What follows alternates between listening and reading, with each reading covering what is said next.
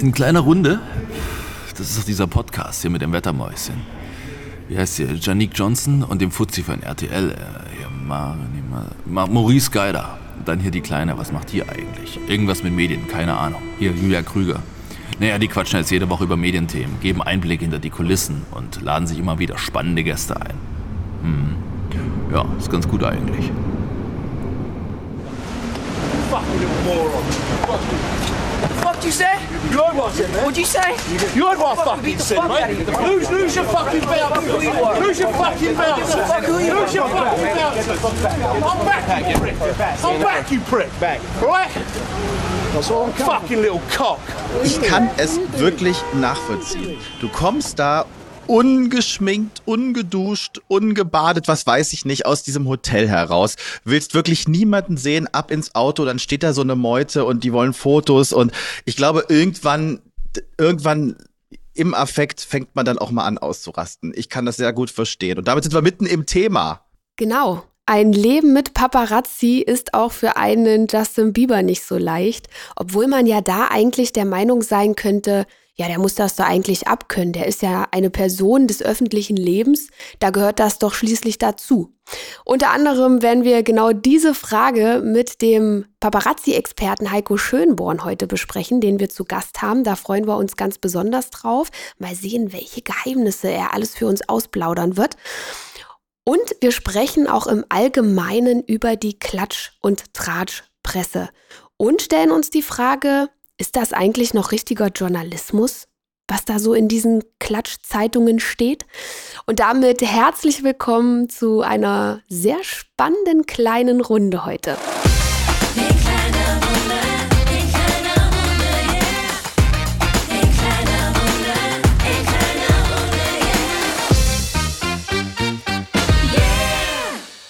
Genau, und Klatsch- und Tratsch-Zeitungen kennt man ja in Deutschland, und das finde ich ganz interessant. Neuerdings sagt man auch Yellow Press, wie man das in den USA sagt. Wir reden über die Yellow Press. Aber, aber in Deutschland ist ja auch ganz lange das als Regenbogenpresse bezeichnet worden, um jetzt mal so ein bisschen in die Wikipedia-Asservatenkammer zu schauen. Ne? Regenbogenpresse klingt ja für mich erst mal was Schönes. Die, die, die, die Breite, die Farb, das Farbspektrum von Regenbogen ist was ganz Positives, aber dennoch gucken viele immer mit einem, ich sag mal, mit so einem angewinkelten Auge auf das, was die Klatsch- und Tratsch-Zeitungen da machen und was die Yellow Press macht. Und dann wollen wir ja, wenn wir über Yellow Press sprechen, mal richtig tief in die Wikipedia-Definition reingehen. Wisst ihr, woher der Name Yellow Press kommt? Mm, Ich kann mich erinnern, mal was gelesen zu haben. Es gibt, glaube ich, so zwei Geschichten. Aber du Oh, wirst. fang an mit du, einer. nee, du wirst es uns bestimmt gleich erzählen. Ich Och, möchte hier nicht mit so gefährlichem Halbwissen glänzen. Ich Ah. auch nicht. Ich habe das studiert. Ich kann dir sagen, warum das Regenbogenpresse heißt. Das weiß ich tatsächlich. Na, dann leg mal los. Wenn ich hier auch schon mit Regenbogenpresse um mich herum werfe, möchte ich es auch gerne von dir hören. Meine gehört zu haben, man sagt Regenbogenpresse, weil diese Titel so schön bunt gestaltet sind. Die Cover der Klatsch- und Tratsch-Zeitschriften. Mhm. Habt ihr sie vor Augen? Mhm. Ich, ich habe ja hier Oh ganz ja. viele, ich habe ja hier zur Vorbereitung heute ganz viele liegen. Ich halte sie mal in die Kamera, weil wir sehen uns natürlich. Die Zuhörerinnen und Zuhörer hören, äh, sehen uns nicht. Aber ich zeige es euch mal. Seht ihr, wie bunt die sind? Schaut mal. Ach, die, der Freizeitblitz und die InTouch. In der Closer war ich schon mal. Kann ich dir später noch Echt? Oh, erzählen? ich ist ganz stolz. Ich bin ganz, ich habe die sogar noch aufgehoben. Die einzige, egal. Hm. Ich bin auch schon mal in irgendeiner Zeitschrift gelandet. Ja, Ich war mal ja. auf dem Cover. Oh, jetzt wird's immer besser. Okay, wer, wer kann das noch toppen? Äh, Janique, du hast doch Journalismus im Studium gehabt. Ja, genau. Oh, du bist so ich habe, ne? ich habe das Ganze studiert und das hat, war eigentlich auch tatsächlich mein äh, liebster Teil, als wir über Boulevardjournalismus gesprochen haben, weil ich ja äh, eine Zeit lang wirklich ein sehr großer Fan von Klatsch und Tratsch war. Also diese ganzen Zeitschriften und so habe ich früher quasi gesammelt und gehortet.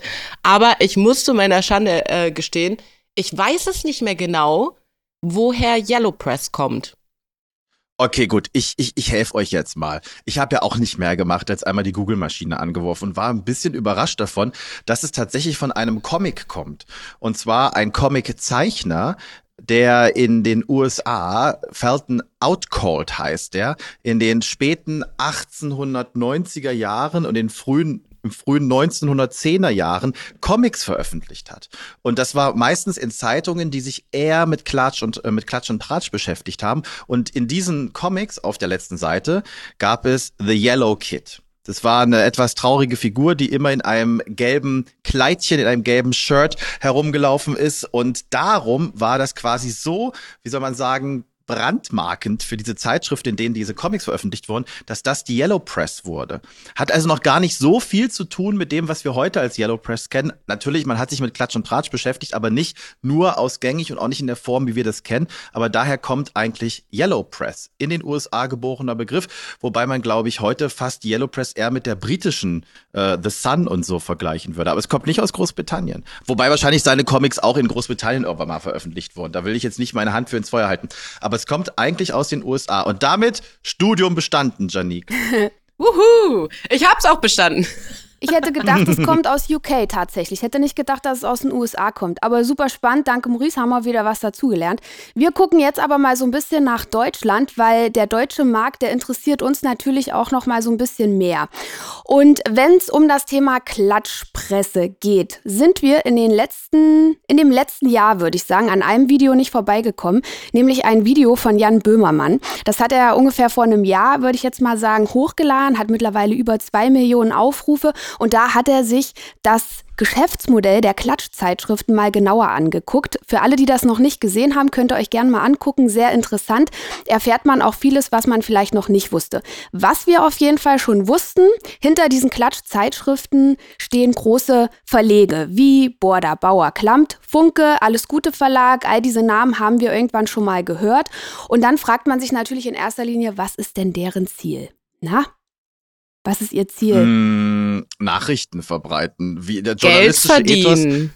Ach, Janik, nein, es geht natürlich nicht ums Geld verdienen. Es geht nur darum, wahrheitsgetreue Nachrichten über Menschen in der Öffentlichkeit, die uns alle interessieren, zu verbreiten, weil man das sonst woanders ja nicht erfahren könnte, außer in der Freizeitrevue zum Beispiel. Das natürlich auch, aber in erster Linie wollen die natürlich so viele Auflagen wie möglich verkaufen und richtig viel Kohle machen. Und man muss leider sagen, dass diese Zeitschriften da oftmals auch über Leichen gehen und das, was man da auf diesen Titelblättern lesen kann, sind oftmals wirklich ausgedachte Sachen oder einfach Lügen. Also in dem Text, wir gucken uns das dann mal genauer an. Ich habe, wie gesagt, ja ein paar Zeitschriften hier, ich habe die gekauft, bin mir dabei ein bisschen schäbig vorgekommen auch, um ehrlich zu sein. Ich weiß gar nicht warum. Es, Warum? es war mir ein bisschen unangenehm, die zu kaufen und ich habe äh, in dem Supermarkt, in dem ich war, auch extra den Handscanner genommen, damit ich die ganz schnell auch wieder in meiner Tasche verschwinden lassen kann. Und um nochmal auf diese Headlines zurückzukommen. Also die spielen halt mit reißerischen Headlines. Ne? Also äh, online würde man das Clickbaiting nennen, um so viele Leute wie möglich auf die eigene Seite zu bekommen. Und deren äh, Ziel ist es natürlich, mit diesen Headlines so viele Auflagen wie möglich zu verkaufen, dass man das liest und denkt, oh Mensch, was ist denn da schon wieder los? Sehr spannend. Na komm, ich pack die ein und kauf die. Wo viele jetzt sagen würden, hm, Quatsch, das, das kauft doch keiner mehr. Das ist doch äh, absolut Quatsch und äh, das glaubt doch auch kein Mensch, was da draufsteht auf diesen Titelblättern.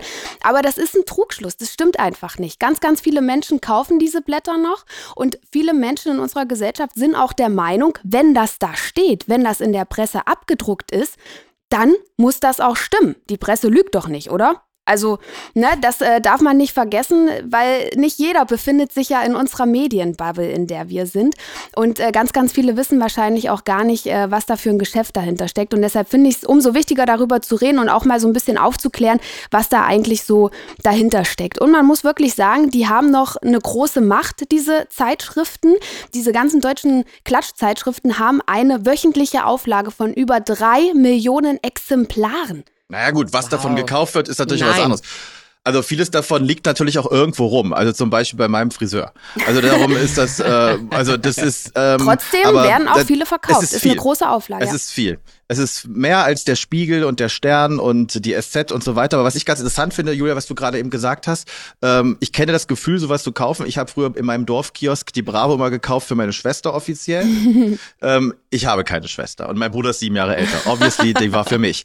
Also das heißt, du standest an der Kasse und hast es auch immer betont. Die ist nicht für mich, die ist für meine Och, Schwester. meine Schwester wird sich ja freuen über diesen Backstreet Boys Artikel. So, Und die so an der Kasse so, ist mir doch egal, was der mit dieser Zeitschrift Janik, das ja, ja, Bis zu dem Moment, bis ich feststellte, dass die Kiosk-Zeitungsverkäuferin meine Mutter irgendwann angefangen hat, sich zu, äh, dass sie sich kannten irgendwann. Und irgendwann war ihr, glaube ich, klar, der hat keine Schwester. ähm, warum hat mir denn seine Mutter noch nie was von der Schwester erzählt? Also das, das kann sein. Aber was du gerade gesagt hast, ähm, mit offensichtlichen Lügen, das ist ja, so kommt das vor. Aber eigentlich, wenn man ganz ehrlich ist, die deutsche Regenbogenpresse, Yellow Press, sie lügen ja nicht, sondern sie überverkaufen etwas ähm, mit geschicktem Weglassen, so nenne ich das mal, so dass dann am Ende tatsächlich, wenn du einen Faktencheck machen würdest, sagen müsstest, leider stimmt das, ja? Aber es ist nicht so richtig so. Es ist eine Grauzone. Es ist eine Grauzone. Ja. Wir gucken uns jetzt mal ein paar Beispiele an. Ich möchte die, was hattest du, den, den Blitz, das mit hab, Blitz, ja, das finde ich toll. Freizeit Blitz habe ich hier und da steht vorne drauf, Blitzscheidung von Andre. Also es geht um Steffi Graf. Ihre heile Welt war immer ah. eine Lüge. So, aber ist das jetzt, also ich kann euch schon mal vorwegnehmen, die haben sich nicht scheiden lassen. Ist das nicht jetzt einfach eine Lüge, was sie da geschrieben haben? Vor allem ihre Liebe war immer eine Lüge. Immer schon war diese Liebe eine Lüge. Und wir wissen das auch ganz genau. Also, ich find's richtig krass. So eine Schlagzeile hätte mich früher vielleicht äh, gecatcht, weil ich ja früher wirklich Fan war von so Zeitschriften. Und ich habe mich übrigens anders als ihr beiden nie dafür geschämt. Also, ich fand's eigentlich auch cool. vielleicht waren es jetzt keine Freizeit-Revues äh, oder so, sondern eher so für die jüngeren Zielgruppen. Aber solche Clickbait-Schlagzeilen haben mich auf jeden Fall immer gecatcht. Und ich meine, so eine Nachricht. Also ich weiß jetzt nicht, ob das eine Lüge ist oder nicht. Ich meine, du sagst ja, die haben sich nicht getrennt. Ich würde es eh nicht glauben. Aber ein Punkt, den wir gerade nicht, ähm, nicht angesprochen haben, der ja auch in dem äh, Video von Jan Böhmermann auch äh, Thema ist, ist, dass ja die Presse das auch teilweise eben schon einkalkuliert, dass sie vielleicht gerügt werden oder abgestraft werden dafür, dass Unwahrheiten verbreitet werden. Also für mich wäre das eine klare Lüge eigentlich. Aber was schreibt denn jetzt der Freizeitblitz über Steffi Graf? Wir, wir, wir gucken jetzt mal, wir gucken jetzt mal, warum die darauf kommen, dass es eventuell ja. eine äh, Blitzscheidung gab. Ähm, nur so kurz als Hintergrundinfo: Es gab wohl familiäre Probleme bei denen mit gewissen Schwiss Geschwistern. Der, äh, die eine Schwester hat Probleme gemacht, der eine Bruder hat Probleme gemacht.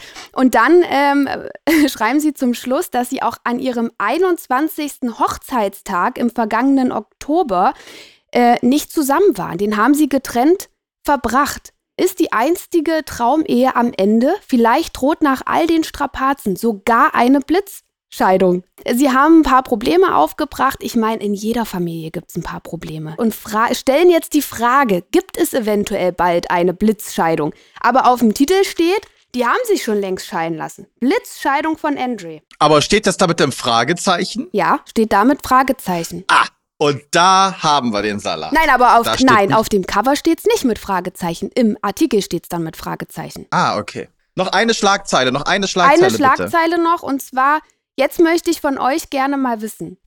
Wenn man da so vor diesem Kioskregal steht mit den ganzen Zeitschriften, wen sieht man da am häufigsten? Was ist eure Meinung? Oh, Wer ist am oh, häufigsten oh. auf dem Cover? Mmh. Helene.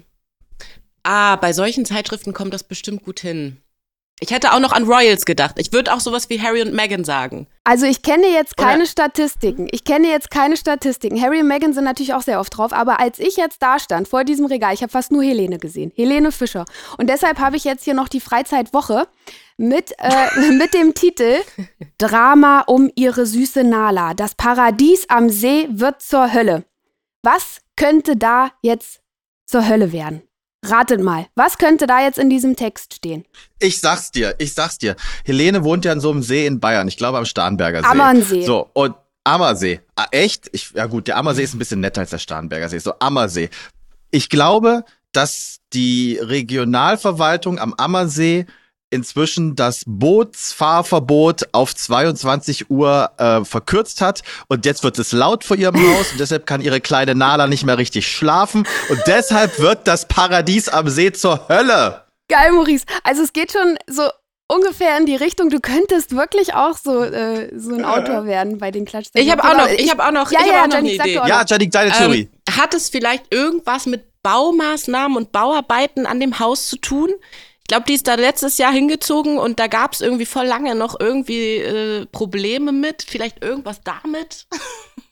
Steht auch mit im Artikel, dass es diese Probleme gab. Das ist aber Schnee vom gestern. Jetzt gibt es ein neues Problem. Soll ich euch mal vorlesen, was drin steht? Ja, bitte. Plötzlich lauert eine neue Gefahr. Eine, die ihre kleine Tochter Nala gefährden könnte. Rotfüchse vermehren sich in der Region rasant. Sie dringen in die Gärten Nein. ein, klauen sogar Schuhe, die vor der Tür stehen. Sie haben die Scheu vor den Menschen verloren und sie können Kinder krank machen. Ein Drama! Hat Helene die Warnungen ignoriert? Das wäre fatal. Nicht, dass die. Füchse die kleine Nala essen, äh, fressen. Oder ihre weißt Du, was Schüchchen. ich glaube? Oder ihre Schuhe klauen. Das wäre auch ganz, das wäre die Hölle. Ähm, Julia, weißt du, was ich glaube? Keines dieser Fotos im Rahmen dieser Artikel hat die, was war das doch mal die Zeitung, die du jetzt hattest? Freizeitdings. Warte, Bums? Freizeit, Woche. Freizeitwoche hat die Zeitung selber gemacht oder irgendwie geschossen. Da ist, glaube ich, selbst der Text, den hat irgendjemand vielleicht sogar nur copy-pasted irgendwo her. Also das ist ja so, dass tatsächlich diese Zeitschriften ähm, auf ein Repertoire an Fotos zurückgreifen, die auch gerne mal aus dem Kontext reißen. Und dann hast du da ein Foto von Helene von vor drei Jahren, wo sie vielleicht mal irgendwie am Ammersee vorbeigerutscht ist. Und das wird dann damit noch aktuell so reingebastelt und schon wirkt das Ganze wirklich, als wären das Breaking News. Und ich finde es so witzig, weil ich beobachte jetzt schon seit ein paar Minuten die Gesichtsreaktionen unseres heutigen Gastes, Heiko Schönborn, der nämlich, würde ich jetzt mal behaupten, für einen Großteil dieser Fotos ähm, unter anderem nicht persönlich, aber schon im Sinne von, er ist der Chef der ganzen Sache, ähm, verantwortlich ist. Heiko Schönborn ist nämlich für eine Agentur tätig, das kann uns gleich alles selber erklären, die Fotografen unter anderem beschäftigt, die die Fotos von Promis machen. Ob das jetzt Paparazzi sind, offizielle Fotografen, die eingeladen werden zu zum Beispiel Hochzeiten. Auch das ist ein großes Thema. Ein Promi-Paar heiratet. Welche Agentur, welcher Fotograf, welche Zeitung kriegt die Bilder? Ähm, und Heiko Schönborn wurde mir auch empfohlen als, Achtung, der Paparazzi-Guru in Deutschland. Und wenn die Yellow Press und all die gedruckten Blätter was brauchen, dann sind es Paparazzi-Fotos. Und damit willkommen in unserem Podcast Heiko Schönborn. Hey, danke, dass ich hier sein darf. Hallo Heiko. Hallo. Wir stellen uns jetzt einen großen Applaus vor. Heiko, du hast gerade eben schon währenddessen, ähm, während wir unsere Theorien verbreitet haben und vor allem als es darum ging, als Julia gerade eben Janik und mich gefragt hat, wer wohl am meisten auf den Covern der deutschen Regenbogenpresse sei, hast du schon bei Royals heftig genickt, aber bei Harry und Meghan dann wieder heftig geschüttelt. Ja, von Harry und Meghan gibt's einfach nicht so viel, aber von Kate gibt's eigentlich jeden Tag Bilder und ich weiß nicht, ob ihr das in den letzten Tagen so mitbekommen habt. Die sind ja jeden Tag irgendwo auf Tour und dann gab's auch schöne Bilder mit ähm, mit Prince William zusammen auf so einem auf so einem Trimm-dich-Rad. Äh, da Das habe ich gerade eben noch gesehen. Das habe ich gerade Ja, ja. eben noch gesehen. Ja, das wird, das wird garantiert. Das, das, das macht die Wunder. Und die Kate wird total geliebt. Und man muss mal überlegen, es gibt ja so Zeitschriften, die richten sich an immer kleiner werdende Zielgruppen. Aber Kate, darauf können sich die meisten einigen. Äh, vielleicht jetzt nicht auf dem Cover der Bravo, äh, da sind andere Leute drauf. Aber wenn du, wenn du danach fragst, wer wird wohl so am meisten abgedruckt, äh, dann ist das bestimmt Kate und ja, und Helene gehört ein bisschen dazu. Aber auch von Helene gibt's super wenig und ja, aber, aber schön gewesen, eure Erklärung gerade, was da wohl die Hölle ist. Äh, ich, musste, ich musste echt lachen. Heiko, vielleicht kannst du uns ja noch mal so ein bisschen was von deinem Beruf erzählen. Wie sieht denn so dein tägliches Business aus? Äh, mein tägliches Business, oh Gott, ich stehe morgens um 6 Uhr auf und guck gleich als erstes die Bilder, ja, jeden Tag, äh, die Bilder durch, die gerade aus den USA gekommen sind. Ähm, da ist es dann gerade noch so kurz vor Mitternacht, ähm, gerade an der, an der Westküste, guck mir das an und ähm, ja, und dann überlegen wir einfach, wie wir, wie wir sowas in Deutschland verkaufen können. Ähm, hier in Deutschland, ganz ehrlich, gibt's in den letzten Jahren, hat ein bisschen was mit der Pandemie zu tun, aber auch mit dem Stand der Zeitschriften gar nicht mehr so viel Paparazzi-Material, was ich selber total enttäuschend finde. Dann kommt noch mal hinzu, äh, was ist überhaupt Paparazzi? Also das, was ihr vorhin äh, eingangs sagtet äh, mit äh, Justin Bieber, ist das jetzt Paparazzi-Material, wenn der da aus dem Hotel rauskommt und da ganz viele Fotografen stehen? Oder sind Paparazzi-Bilder nicht eher so die Bilder, die die besonders sind, die exklusiv sind und was ich unseren Leuten immer sage, ist, die eine Geschichte erzählen, äh, dass der da rauskommt und ja, vielleicht auch müde aussieht, okay, okay. Aber das Interessante ist immer, wenn so ein Foto eine Geschichte erzählt. Ich denke an, weiß ich nicht, die Hochzeit von Britney Spears, als ihr Ex da plötzlich aufgetaucht ist auf diesem Grundstück und die Hochzeit crashen wollte. Wir hatten diese Bilder als einzige und die, die sind natürlich äh, super oft gedruckt worden und, und online gezeigt worden und auch bei Fernsehsendern gezeigt worden. Ähm, ja, und was, was mache ich sonst? Ich, ja, ich überlege den ganzen Tag so, was, was gibt's an interessanten Sachen, spreche mit vielen Fotografen und und bei, bei uns, deswegen auch die Frage, warum und, und muss man sich dabei schlecht fühlen? Für mich geht es immer darum, so zwei Emotionen zu erzeugen mit allem dem, was wir machen. Nämlich, dass die Leute sagen, ach was, nee, das hätte ich ja echt nicht gedacht. Oder dass sie, dass sie sagen, das ist ja nett, ach was, hätte ich nicht gedacht. und, und wenn du, und, und ich glaube, dieses ganze Paparazzi, das ist auch so der soziale Kit, den wir brauchen. Ich meine, früher in der Steinzeit haben wir vielleicht am Lagerfeuer gesessen und uns Geschichten erzählt, ähm, ich weiß nicht, über, über die, über den Stamm oder den Nachbarstamm. Ähm, heute geht das nicht mehr so ganz. Deswegen, ich sehe das schon auch als so ein, so ein Bindemittel an. Äh, warum guckt man sich diese ganzen Trash-Fernsehsendungen an? Ähm, natürlich auch, um mit seinen Freunden drüber zu reden. Ähm, die Frage ist, brauchen wir das alles? Nö, wahrscheinlich nicht. Aber ist es schön, das zu konsumieren? Ja, ist auch schön, eine Schokolade zu essen, obwohl sie vielleicht gar nicht so gut ist. Und das ist so, das ist so mein, mein Herangehen und mein Tag so ein bisschen. also für mich ist das auf jeden Fall auch so ein guilty pleasure. Ich habe mich da ja schon zu geoutet. Ähm, du sagst ja, dass es in den letzten Jahren weniger geworden ist. Ähm, würdest du auch sagen, dass sich das Ganze auch irgendwie durch Social Media verändert hat, weil ja eben die Promis ja auch sehr freizügig im Internet unterwegs sind, sage ich mal? Absolut, also total. Ähm, das, das war mit Instagram vor allen Dingen abzusehen, weil die Promis plötzlich in der Lage waren, selber ein Bild von sich nach außen zu tragen, ohne dass sie eine Pressekonferenz einberufen mussten. Und das hat, das hat wirklich viel verändert. Ich sehe das nicht Nee, ich sehe das so eine zweischneidige Sache. Einerseits ist das für die Verlage ganz gut, weil sie die Bilder kostenlos einfach nehmen. Die, die nehmen die von Instagram runter oder was sie sonst so im Netz finden auf Twitter und veröffentlichen die einfach, weil sie da meisten auch rechtlich mit durchkommen. Rechtlich ist ein bisschen, nee, ist gar keine Grauzone. Das, das können sie eigentlich nicht machen, aber keiner der Promis beschwert sich darüber. Ähm, auf der anderen Seite sieht man diese Promis dort aber immer nur in einem sehr geschönten Rahmen. Ich weiß nicht, ob ihr die Geschichte kürzlich gesehen habt, als wer war das, Leonie Hanne ein Bild mit Kim Kardashian gepostet hat und plötzlich war da so ein Fältchen zu sehen und, und die Kommentare waren, das war garantiert das letzte Mal, dass du mit Kim Kardashian ein Nein. Bild machen durftest. Oh äh, ne, und das ist so, das, was die Leute sehen wollen, ist nicht, ja doch, wollen sie vielleicht hin und wieder auch so, alles ist perfekt, aber eigentlich wollen sie ja sehen, wie sind denn die so? Also wie sind denn die im echten Leben? Und ähm, ja, das ist das Interessante und das, das liefern die nicht über Social Media. Dafür gibt's dann wiederum so Agenturen wie wir, die sagen, ach, wir gucken auch mal anders hin oder wir machen auch mal eine Geschichte, die wollen die vielleicht noch gar nicht. Ähm, neue Paare, also das, das, was sich am besten verkauft, sind immer neue Paare. Äh, egal, ob das nur Promi und Promi ist oder, oder Promi und ein Normalo, sage ich mal, äh, das verkauft sich immer. Und das, das wollen die vielleicht noch gar nicht. Und es gibt aber ein Interesse bei den Leuten mhm. und dann gucken wir da mal ein bisschen danach. Also du hattest ja eben äh, so ein bisschen auch das mit äh, dem Trash-TV verglichen. Ich finde, da gibt es so zwei Unterschiede. Trash-TV, die Protagonisten und Protagonistinnen, die dort mitmachen, die wissen natürlich, worauf sie sich einlassen. Die Promis werden manchmal in privaten Situationen fotografiert, wo sie vielleicht nicht unbedingt fotografiert werden wollen. Da ist immer so die Frage, wo ist da die Grenze? Ich habe jetzt mal ein Beispiel für dich, Heiko. Wir waren ja schon bei Helene Fischer. Die ist ja wirklich äh, eine beliebte Coverfrau auf diesen Zeitschriften. Die ist ja vor einem Jahr Mama geworden und es gab den Fall, dass sie, als ihr Kind ein halbes Jahr alt war, in der ähm, Innenstadt fotografiert wurde mit ihrem Kind und diese Bilder wurden dann an äh, gewisse Zeitungen verkauft. Unter anderem die Bildzeitung hat diese Bilder dann auch abgedruckt und sie hat sich dann natürlich dagegen gewehrt. Und da kommt halt auch oftmals das Argument, ja, aber sie hat sich ja da so so frei präsentiert in der Öffentlichkeit mit ihrem Kind, dann muss sie ja davon ausgehen, dass sie dann auch fotografiert wird. Wie stehst du zu so einem Beispiel?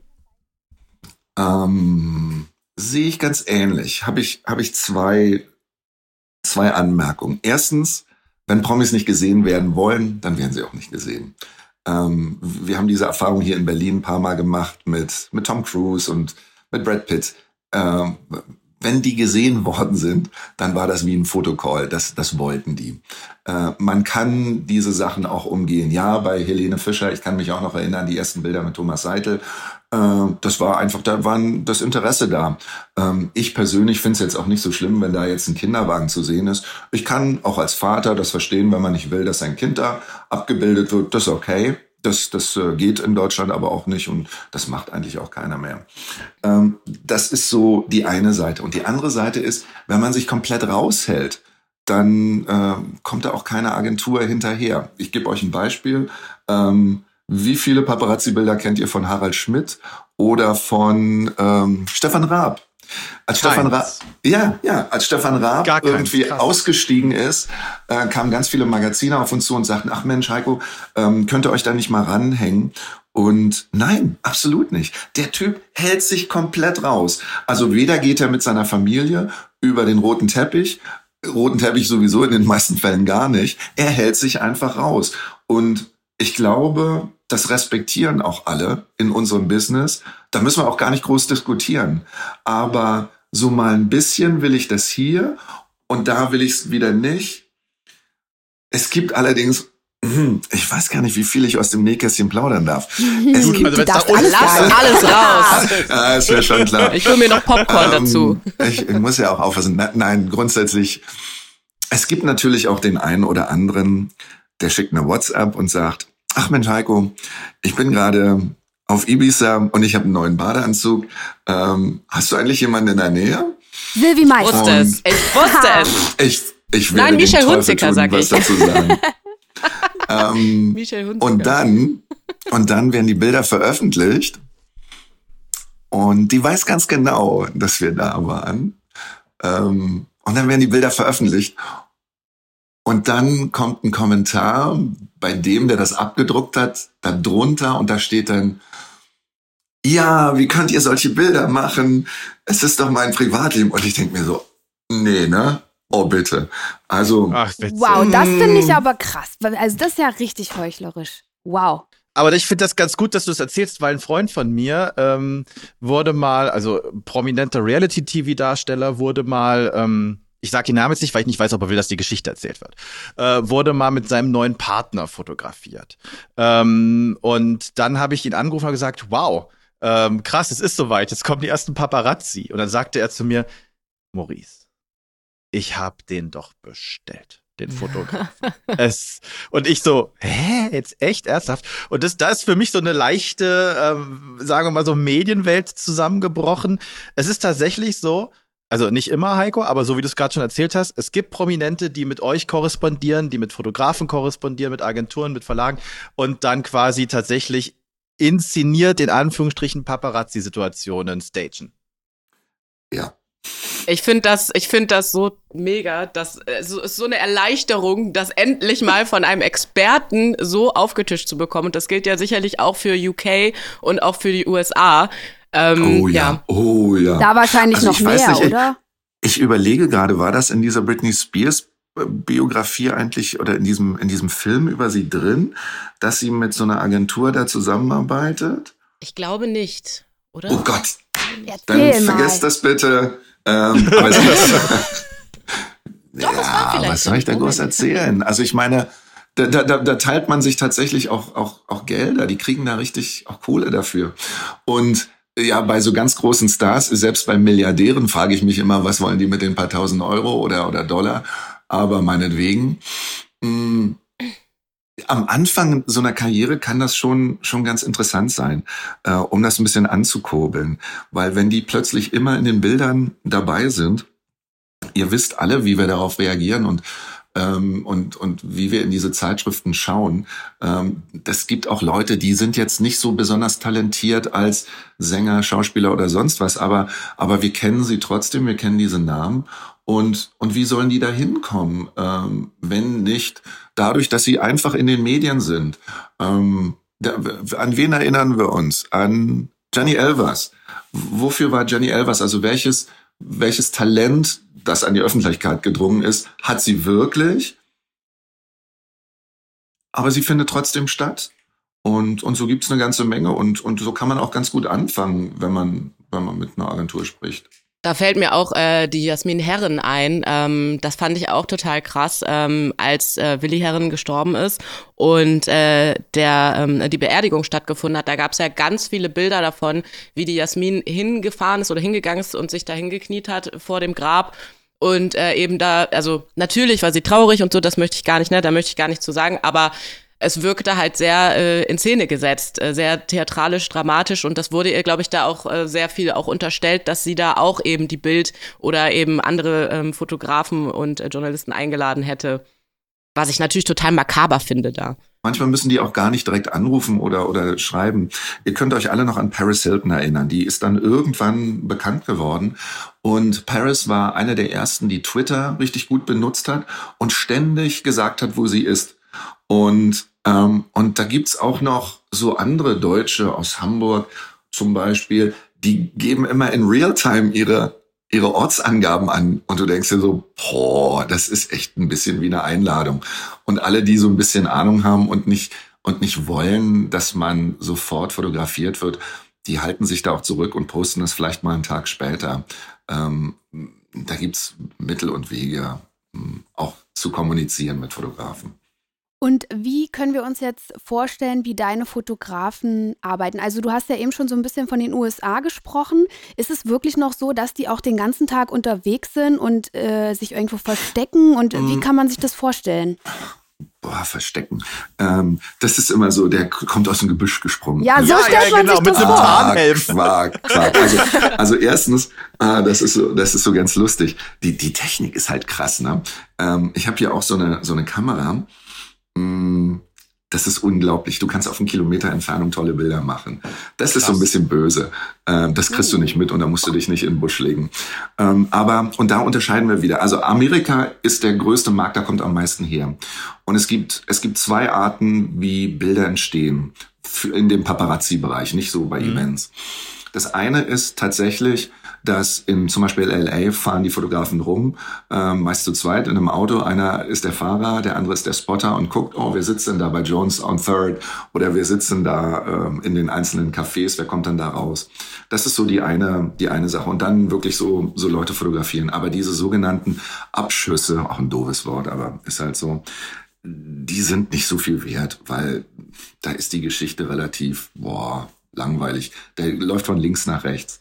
Manchmal gibt's dann so eine Situation, das gibt's aber auch in Berlin zum Beispiel oder auch in anderen deutschen Städten. Es gibt in Berlin so zwei große Restaurants, die hauptsächlich bekannt sind. Da kann man dann auch mal warten. Und ich kann mich erinnern, als Mike Krüger und Thomas Gottschalk gemeinsam aus diesem Lokal gekommen sind, war auch ein Fotograf von uns da, hat die Bilder gemacht und die Schlagzeile am nächsten Tag war dann, oh, bereiten die wieder einen Supernase-Film vor. Ah. Und das ist, da ist dann eine Geschichte da, das ist ganz schön. Also das ist die eine Art und Weise. Und die andere ist, man überlegt sich oder man hört, oh, ähm, da gibt's, da gibt's ein neues Paar oder oh, äh, da soll jemand schwanger sein. Oder ja, bei neuen Paar fällt mir gerade eine Geschichte ein, die, die so im, im letzten Monat, letzten zwei Monaten war hier in Deutschland ähm, Fernsehmoderatorin, hat, hat eine neue Freundin. Ähm, und ja, da, da wird dann wirklich tatsächlich nachgeguckt, wann sind die dann mal zusammen zu sehen. Und da ist man dann auch mehrere Tage an so einem Projekt dran. Oder an was kann ich mich jetzt so konkret erinnern? Ähm, ja, bei der Hochzeit von, von Britney Spears oder bei der Hochzeit von Ben Affleck und, und Jennifer Lopez. Da hatten wir die Informationen, wo das auch in Georgia stattfinden würde. Und äh, ja, dann sind wir da auch mit einem richtig größeren Team äh, rein und, äh, und haben das voll gecovert. Also wirklich von, von, von allen Seiten. Und ja. Wobei man halt auch sagen muss, wenn du es gerade schon sagst, Heiko, ähm, also vieles davon ist halt auch auf Ansage. Also ich kann auch ein Beispiel von Heidi Klums Hochzeit erzählen. Da war ich als Reporter für RTL und am Abend vor der Hochzeit feierte sie quasi den letzten Abend in einem Restaurant auf Capri. Dieses Restaurant war so gelegen, dass es genau in der Mitte eine Serpentine ist. Das heißt, du konntest auf der oberen Seite der Serpentine in das Restaurant hineinfilmen und hineinfotografieren und wiederum auf der unteren Seite konntest du dann wiederum den Eingangsbereich komplett abdecken. Also wenn ich nicht fotografiert werden möchte als Heidi Klum auf Capri, ähm, dann gehe ich nicht in ein Restaurant, das quasi wie eine Ausstellung fungiert. Ne? Also genauso wie die Yacht, auf der sie geheiratet hat, war halt auch auf Platz eins im Hafen geparkt. Also direkt, ne, der, das erste Boot im Hafen, das am nächsten an der Küste war, war das von Heidi Klum. So, ich kann auch um die Ecke fahren in eine Bucht, wo kein Mensch hinkommt. Also das ist halt auch da, dieses Spiel von ich möchte das und ich möchte das nicht und so. Das finde ich halt schon interessant und da da habe ich ehrlich gesagt auch als als Konsument jetzt nicht so ein schlechtes Gewissen. Ich muss sagen, das letzte Paparazzi-Foto, das mich persönlich sehr begeistert hat, ähm, ist das von Angela Merkel beim Bäcker von vor einiger Zeit, wo sie sich zwei zwei zwei so Flächen Tafelkuchen gekauft hat und sie und man feststellt, oh, sie hat noch die Regenbogengarderobe aus der Kanzlerzeit da, ähm, aber den Friseur offensichtlich nicht mehr. Also das war so, äh, äh, das ist glaube ich auch so ein Foto, das, ja genau, das lieben wir alle und ich glaube, das ist ein Foto, das verkauft sich auch wahnsinnig gut, oder? Wenn man das schießt als Fotograf, dann hast du jetzt erstmal den Monat ausgesorgt. Ja, den Monat ausgesorgt, oh, das wäre schön. Nee, ganz so Okay, ist es nee, nicht okay. mehr. Auch überhaupt diese Preise, das hat sich so krass verändert in den letzten Jahren. Äh, früher so, boah, eine halbe Million. Und als ich da reingekommen bin in dieses Business vor 21 Jahren, ging es schon enorm runter. Also ver vergiss es. Einen Monat Was, kommst ko du da was kostet raus. denn so ein Foto von so einer Angela Merkel beim Bäcker? Ach, das kommt ganz.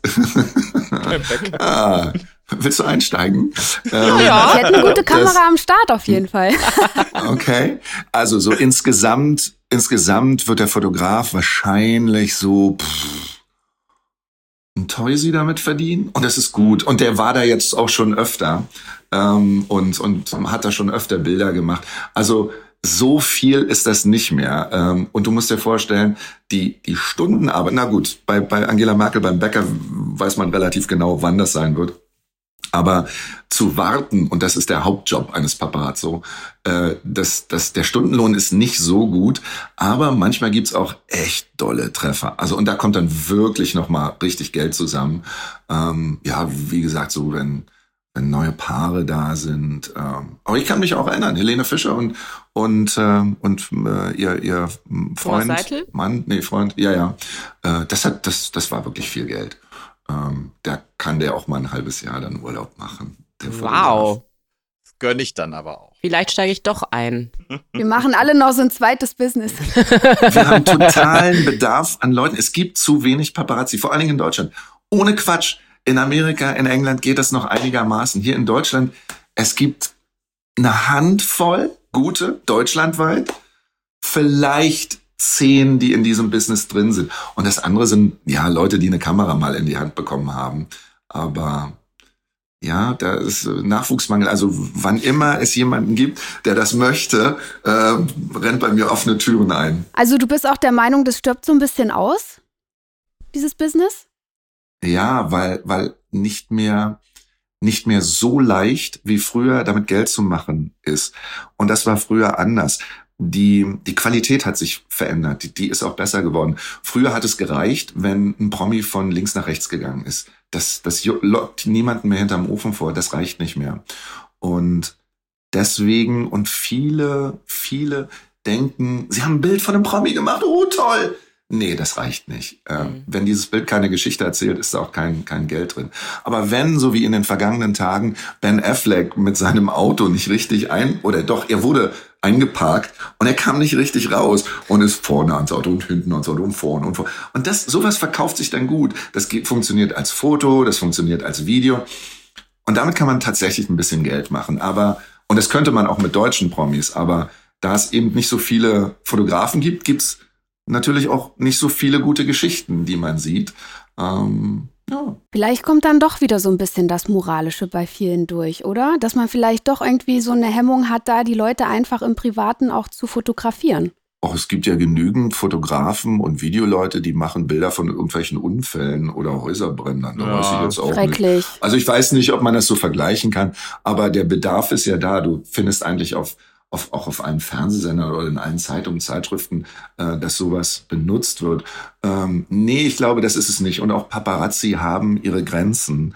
Ähm, und habe ich auch Sachen miterlebt, das wird nicht gemacht. Und manchmal, ja, und das kenne ich auch. Ich habe auch Bauchschmerzen gehabt bei der einen oder anderen Sache und dachte, ups, okay, ähm, ja. Aber was hältst du denn, das würde ich jetzt äh, einfach als letzte Frage nochmal äh, gerne in den Raum stellen, das würde mich mal interessieren, wie stehst du grundsätzlich zu diesen Klatschzeitschriften? Wir haben ja da eben schon mal so ein paar Beispiele durchgesprochen, das heißt, ähm, klar, du bist ja nur für die Bilder letztendlich verantwortlich, aber was dann auch daraus gemacht wird.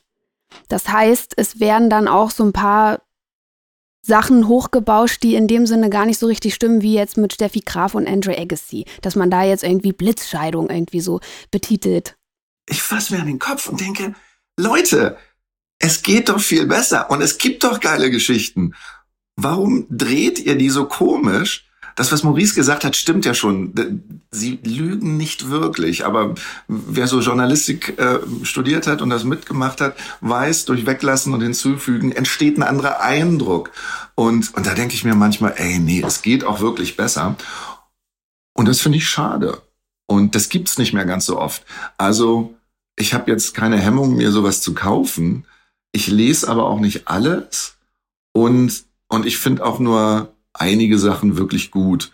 Grinse dann und danke, ach was, oder, oder ich ärgere mich. Oh shit, das Bild war nicht von uns. Hm. Ich hätte das auch so gerne gehabt. ähm, das das weil, kann ich sehr gut nachvollziehen. Ja, weil manchmal denkt man, ich, ich freue mich auch für die anderen. Wir, die Konkurrenz, wir kennen uns alle. Äh, und schreiben dann auch schon mal eine WhatsApp, ey geil, sah wirklich gut aus. Gut gemacht. Mm, ja, ich weiß nicht. Ich guck, ich glaube, ich schaue mehr Fernsehen und online. Und ich glaube, das ist so generell der Trend. Es geht immer mehr weg vom, vom Print, also von den Zeitungen, Zeitschriften, die sowas machen, hin zu, hin zu online. Und ey, da, da gibt's Sachen, die, die mag ich total. Und natürlich gucke ich da rein also Fan nach wie vor der eigenen Arbeit. Ich fand, es war ein wahnsinnig spannender Einblick, Heiko. Ähm, und man kann das jetzt noch XXL machen. Wir könnten jetzt noch über amerikanische Webseiten wie TMZ sprechen, die das nochmal ganz anders aufarbeiten. Ja. Das ist einfach, ich, ich habe das Gefühl, dass wir uns nochmal irgendwann wiedersehen werden. Ähm, so interessant ist das gewesen. Danke dir dafür. Können wir gerne machen. Danke euch, Mensch. Vielen, vielen Dank, Heiko. Gerne. Vielen Dank dir. Tschüss. Tschüss. Ich finde es übrigens ganz spannend, was der Heiko gesagt hat, äh, wo ihr, weil du gerade gefragt hast, Julia, mit dem, ähm, mit der Moral, dass, also, dass die Leute trotzdem draufhalten. Ich meine, ohne jetzt unsere Rolle hier irgendwie zu überhöhen, ne, aber auch als süßer kleiner RTL-Moderator, der ich bin, fällt es mir auf, wenn man irgendwo ist, dass es Leute gibt, die dann so ganz auffällig unauffällig ihre Handys halten, weil sie irgendwie ein Foto machen. Ne? Also das passiert auch mal, ist mir schon x-mal passiert. Und dann denke ich mir jedes Mal so, fragt doch, meine Güte, kommt doch hin und sagt, hey, kenn die Sendung, die du da machst, kann ich ein Foto machen? Dann sage ich ja. Aber wer will denn so ein komisches, verwackeltes im Restaurant in Österreich so über den Tisch zufällig lange still, ey? zack, Fotografer. Also das, das passiert halt echt häufig. Und ja. der, zum Thema Moral, da haben die Leute eben nicht die Moral, von der du gerade gesprochen hast. Ja, total. Ich glaube, es gibt auch einfach, das kann man ja auch mal so ein bisschen zusammenfassend sagen, es gibt einfach Unterschiede in der Berichterstattung. Ne? Also wie der Heiko das eben auch schon so schön gesagt hat, entweder du machst da mit bei diesem ganzen Zirkus oder du lässt es halt einfach sein. Und dann musst du es halt auch so durchziehen, wie äh, ein Stefan Raab beispielsweise, der wird dann ja. halt auch nicht abgebildet. Obwohl ich sagen muss, eine Lena Meyer-Landrut hat das ja von Anfang an eigentlich auch so durchgezogen wurde dann aber auch mit ihrem ähm, Mark Forster gesichtet, wie sie das Krankenhaus mit ihrem Baby in einer Babyschale verlassen Weil hat. Weil das aber auch ein sensationelles Foto war. Das muss man an der Stelle auch mal sagen. Es war das erste Foto von Mark Forster ohne Basecap. man hat die Halbklatze gesehen. Ja, ja. das war, das war sensationell. Also darum, ich kann das schon nachvollziehen. Aber manchmal ist es ja auch so, dass man selber part of the story ist und im Nachhinein merkt, oh verdammt, was habe ich da nur erzählt? Oh, ja, da kann ich ein Lied von singen. ich ich habe das im letzten Jahr selber erlebt und zwar äh, mit der Bildzeitung. Ähm, da bin ich irgendwie ganz äh, blauäugig irgendwie rangegangen, beziehungsweise gar nicht mal. Ich habe eigentlich sehr doll versucht, das Ganze irgendwie so ein bisschen ja mit äh, kontrollieren zu können und darauf zu achten, dass das auch irgendwie alles wirklich richtig rüberkommt, weil ich ja schon, weil ich sag mal, weil der Bild vielleicht ein gewisser Ruf schon äh, vorauseilt. Ähm, ja, ich habe im letzten Jahr ja bei Punkt 6 als Wettermoderatorin gestartet und da wollte die Bild mich quasi vorstellen. Ähm, und dann haben wir ein Interview abgemacht, bei dem sogar, äh, also es war telefonisch, äh, mein Management war telefonisch auch dabei, nochmal so zur Sicherheit, dass alles gut ist. Und ähm, naja, dann hat äh, die äh, Bildreporterin nachgehakt eben, äh, hat eben auch gefragt, was ich denn irgendwie für persönliche oder private Interessen hätte, ob ich irgendwelche interessanten Hobbys hätte oder so. Und dann habe ich, mein Fehler, das war blöd von mir, ich habe daraus gelernt, dann habe ich tatsächlich gesagt, dass ich als Hobby auch Pole Dance mache. Und, oh, Fehler. Äh, genau. Ich habe zu Hause eine Stange, ich mache das seit einigen Jahren und ähm, ja, zum Sport. Zum Sport. Ich habe das noch nie vor irgendwelchen Menschen gemacht. Ich poste dazu auch nichts. Also das ist eigentlich was, was eigentlich eher so, so mein privates Ding ist, weil man ja weiß, dass gerade dieser Sport vielleicht auch irgendwie so eine, ne, also so, ne, da kann man auch noch was anderes zu denken. Deswegen war mir das auch umso unangenehmer, dass die Bild natürlich den Fokus irgendwie sehr stark auf genau dieses Thema gelegt hat, obwohl ich doch die neue Wettermoderatorin bin und äh, für mich persönlich auch noch die erste schwarze Wettermoderatorin in Deutschland. Also ich dachte so, es gibt so viel mehr, was man über mich sagen könnte in diesem kleinen Artikel als, und jetzt äh, sage ich euch, wie die Schlagzeile lautete, ähm, heiter bis gelenkig, neue RTL-Wetterfee tanzt an der Stange. Okay, da würde ich jetzt denken, du machst, du machst den Wetterbericht immer an der Stange. Du stehst da Ja, genau. bei Punkt Dann 6 so an der Stange. hoch, Im. Norden so. Herrlich. Zum Glück mache ich das nicht. Hast du dir danach gedacht, was habe ich denen eigentlich erzählt? Ich habe mich so über mich selbst geärgert. Ich hab's, ich habe ja wirklich, ich hatte ja mein Management schon bewusst auch dabei und habe ja wirklich gedacht, pass auf, was du sagst.